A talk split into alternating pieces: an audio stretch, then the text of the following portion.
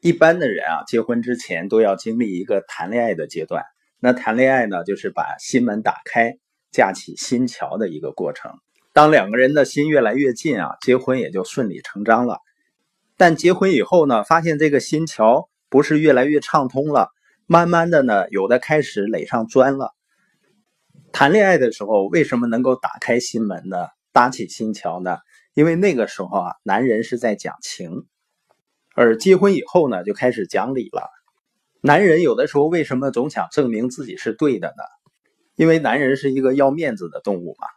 所以为什么说男人需要被崇拜？而且一个人如果越是在外面得不到证明的时候，他越要在家里去得到这份证明。聪明的另一半呢，就会满足他这一点需求。否则的话呢，就会争论不断。因为当人把赢得争论。看得比赢得关系更重要的时候，这种关系呢就开始危险了。家庭呢往往并不是需要正确答案的地方，而是需要正确态度的地方。因为女人最大的需求呢，她是需要被宠爱的。为什么上帝会把女人设计的非常感性呢？因为如果她更理性的话，谁还愿意生孩子了呢？那我们今天播音呢聊的是锤子法则。也就是你千万别用锤子拍打别人头上的苍蝇，因为你要想赢得人心啊，就要去融化它，而不是用锤子去击打它。你见过有人用锤子去打别人头上的苍蝇吗？也就是说，有的人的个性呢，当他面对人际关系的冲突的时候，总是忍不住想用很有杀伤力的语言，这样呢，自己的嘴是爽了，但是呢，关系会出现问题。当在面对这类情况的时候，我们要努力用四个原则来和缓。第一个呢叫全景，也就是你要看到全部的画面以后再反应。有一个中年人呢，他进了饭店，然后呢到服务台问服务员有什么东西能治打嗝吗？服务员二话不说，弯腰从吧台底下捡起一块湿漉漉的破抹布，往中年人脸上抽了几下。中年人大惊，说：“你干什么你？”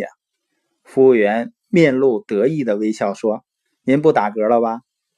这叫突然袭击法。”那个中年人嚷道：“我从来就不打嗝，是我老婆打嗝，她现在外面的车里呢。”很多人是不是都有这种情况？就是问题还没有弄明白，就骤然下结论，甚至别人的话没说完，自己呢接着把别人下面的意思去说出来。所以我们要训练自己养成习惯。避免在别人问完问题以前就急不可待的用答案来捶打他们。别人在分享他的观点的时候，我们要努力呢倾听，然后问问题，再倾听，然后问更多的问题，然后再倾听，最后呢回应。第二个关于正确回应的词呢叫时机。时机呢就是在正确的时间做了正确的事儿。著名的主持人和作家多罗西说：“呀，真正的谈话艺术不仅仅是在正确的地方说正确的话，还要在受蛊惑的时候不说错话。”第三个关键词呢是语气。有的时候我们和别人交流的时候啊，你会发现引起人们的不满。你说我也没说错什么呀，你说的话可能没问题，但是态度可能会有问题。因为呢，通常人们回应我们的态度和行为，而不是我们说的话本身。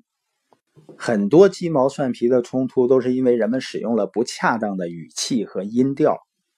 旧约圣经箴言篇的作者说啊，回答柔和使怒消退，言语暴力触动怒气。所以在有人对你怒气说话的时候啊，我们回应柔和和善意，你会发现呢，对方的语调就会平缓下来。即使语气没有变软，态度也会缓和下来。